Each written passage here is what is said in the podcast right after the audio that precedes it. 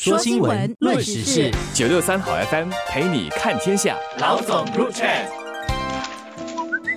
各位听众，大家好，我是新民日报的朱志伟。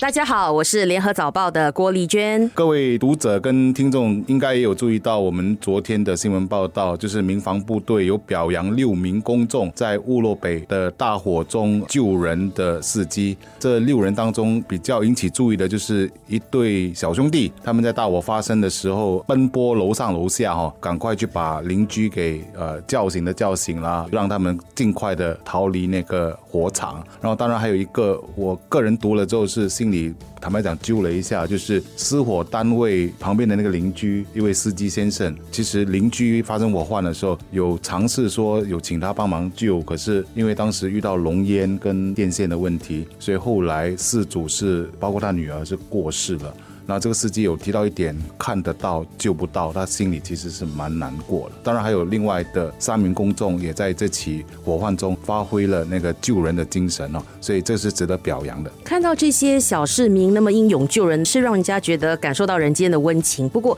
确实也提醒了我们，火患是多么的残酷。就是以今年来看的话，感觉到。失火的主屋单位好像比往年来的多，我们几乎每个月都可以读到致命火患的新闻。单单就是五月份吧，就是三天内就发生了三起火患，就包括了这个乌洛北的火患当中有三个人逝世。其实我再翻阅一下过去的新闻哈，在二零二一年首三个月的时候，其实火患也蛮频密的发生。那时候就至少三个月的时间，发生了十二起的火患案件，而且造成了四个人身亡。而这些案件里面有许多，其实也都是发生在竹区。对我们大多数人都是住在高楼，不论是政府组也好，或者私人公寓，所以为了善用空间，我们发现这些住宅大楼都是越建越高的。可是，在这种时候发生火患的时候，逃生就真的成了一个大问题，尤其是对行动不便的老人啊，或者残疾者。所以，除了有关当局在建筑的设计和设备方面的一些部署工作，我想我们大多数人的防火意识还是必须要加强的。我们对于火患这件事，很可。能采取一个比较轻视的态度哦。我这里问两个问题哦，一个问题当然是发生火患的时候，你记得你要打什么号码吗？第二个问题是，当发生火患的时候，你应该做一些什么？这两个问题，我觉得是非常关键的，因为很可能可以把星星之火就给扑灭了。如果处理的不好，它其实可能就引起了大火。所以这点上，我觉得这样的意识哈，必须不断的加强。呃，要做到警钟长鸣的这个作用，让大家时不时都要记得说，第一，防范火患就是要从根本的不要让它发生的这个点开始。就是一个人，如果你的因为不负责任的行为引发火患的话，那你影响的真的不单是你自己的住。家还会殃及池鱼，你的左邻右舍都可能面对生命和财物的危险。说新闻，论时事。九六三好 FM 陪你看天下，老总。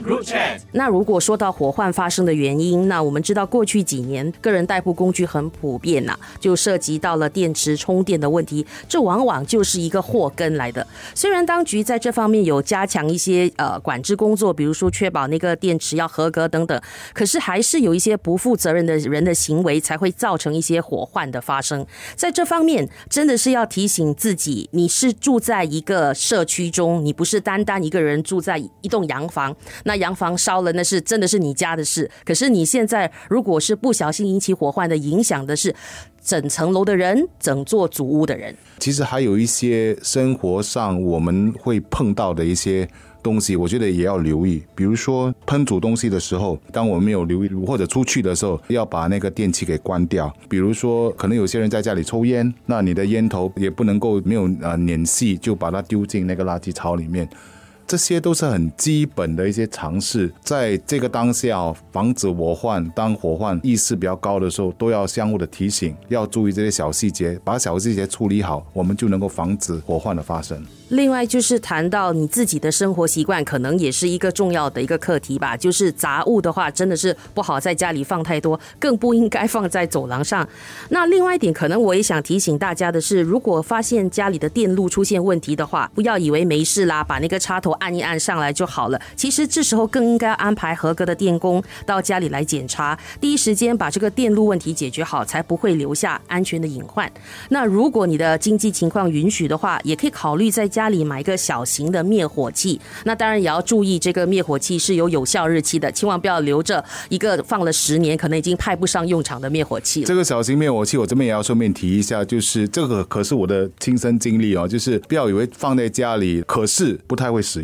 我这边可以补充一点，就是可能大家已经忽略了，其实你如果在网上搜索一下，你会发现民防部队其实是有一个网站，它有一个手册的，里面其实对于如何防火啊，如果遇到火灾的时候要做些什么的注意事项，其实都相当详细的记录下来哦。我其实想说，大家如果有时间的话，可以去看一看，防患于未然总是好的。谈到这个，倒让我想起了我们在学校或者是在公司里面都会办一些火警的演习嘛。其实，如果你经历了这个演习的话，那你至少知道在发生火患时最近的逃生出口在哪里，不会感到惊慌失措。那我印象中，我们的主屋区好像没有办过这样子的主屋单位的火警演习，是不是可以让各个呃居民委员会考虑跟民防部队合作，办一下小型的火警演习，让居民尝试一下逃生的那个步骤应该是怎么进行这样的演习，其实我认为是必要的，而它的那个逼真度也应该到一个程度，让大家能够在遇到危难的时候知道如何反应。因为